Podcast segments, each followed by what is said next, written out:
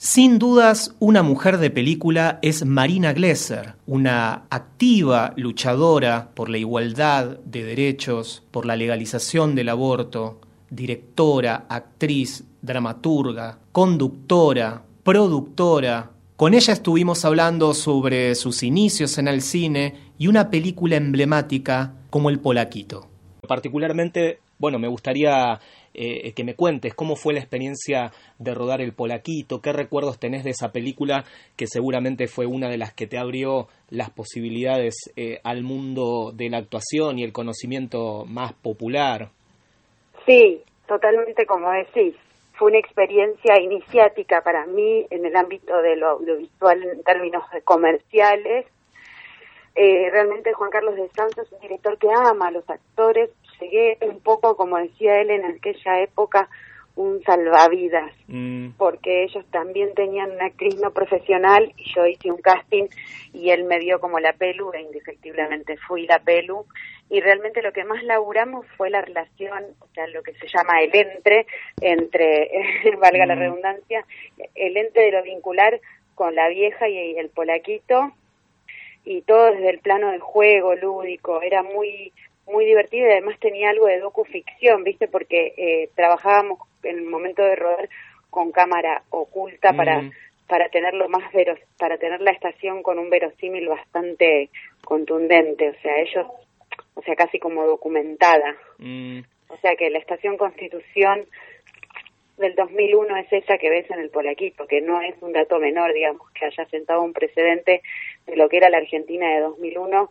y de cómo había dejado el menemismo. Mm. La Argentina, la ciudad de Buenos Aires, de cómo aún hoy, ¿no? Mm. La, la policía criminalizaba a los pobres y que esto es un caso verídico.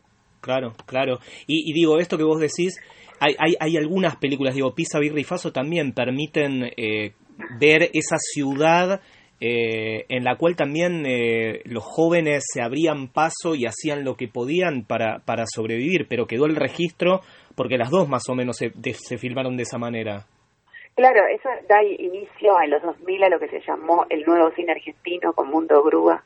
Aparece Estañar, Trapero, Rotter, mm. Moreno, después lo suceden, bueno, Cifrón, después lo sucede Ginás, ¿no? Como de toda esa camada, Ginás, Cifrón, eh, lo suceden a Trapero, a Rotter, a Estañaro, a Caetano, y se habla de un cine mucho más crudo y como el cine es la, el testigo forzoso y desinteresado de, de una estética real, que es lo que nos atraviesa como sociedad siempre.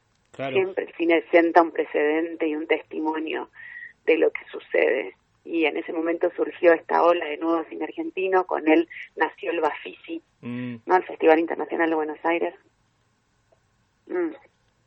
Y realmente se empezó a hacer cine de una manera más cruda, con poca plata, en 16 milímetros. Yo mm. debuté en una película blanco y negro de 16 milímetros con un director de esa misma camada, que es jefe de eléctrico, se desenvolvió después como jefe de eléctrico, pero hizo tres películas, que es Marcelo Mangone, mm. y realmente ahí conocí a Rodrigo Moreno, a Ulises Rosell, a Adrián Cantano, eh, toda esta camada de nuevo cine argentino, bueno, también eh, allí estaba Ana Katz, para decir directoras mujeres, ¿no? También Camila uh Qué bueno, qué bueno. Y, y hace poco la, la, volvieron a pasar en, en, la tele. Vos estuviste ahí arengando eh, para que la vean. ¿Qué, mm, Yo siempre arengo porque, viste, es como uno queda eh, amando los proyectos para siempre. Y además, cuando yo estoy en un proyecto, la lo vas a ver siempre como una bandera en mi corazón. Mm. Defiendo lo que hago a capa y espada. Claro, claro. Y, y cuando vos la ves, y digo que también por ahí dentro de esta situación extraordinaria que estamos viviendo, por ahí la viste con la familia, digo, ¿qué, qué, qué, ¿cómo es eso también, no? De compartirla ya eh, eh, con, con, el legado, con, con, con, la familia, con el afecto que tal vez no estaba en ese momento de, de, la película, obviamente. Mira, lo que me pasó a mí con la pelu, además de que obviamente la pude compartir con la familia y con el legado, que esto que decís amoroso, vincular de, del entorno, hay una cosa que, que le pasa a la película, que la película es popular, mm. ¿no? Y que se con, y que estuvo entre entre las dos brechas sociales, mm. entre la, los sectores más más vulnerados cuenta la historia de sectores olvidados y, discriminados y, y, también del otro sector, del que vive del cine, que es una de las industrias más importantes del mundo. Claro, claro.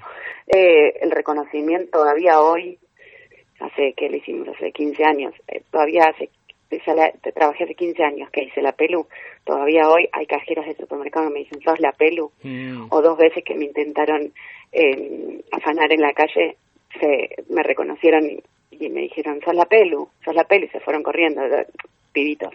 Qué locura, qué locura, qué bueno, qué bueno.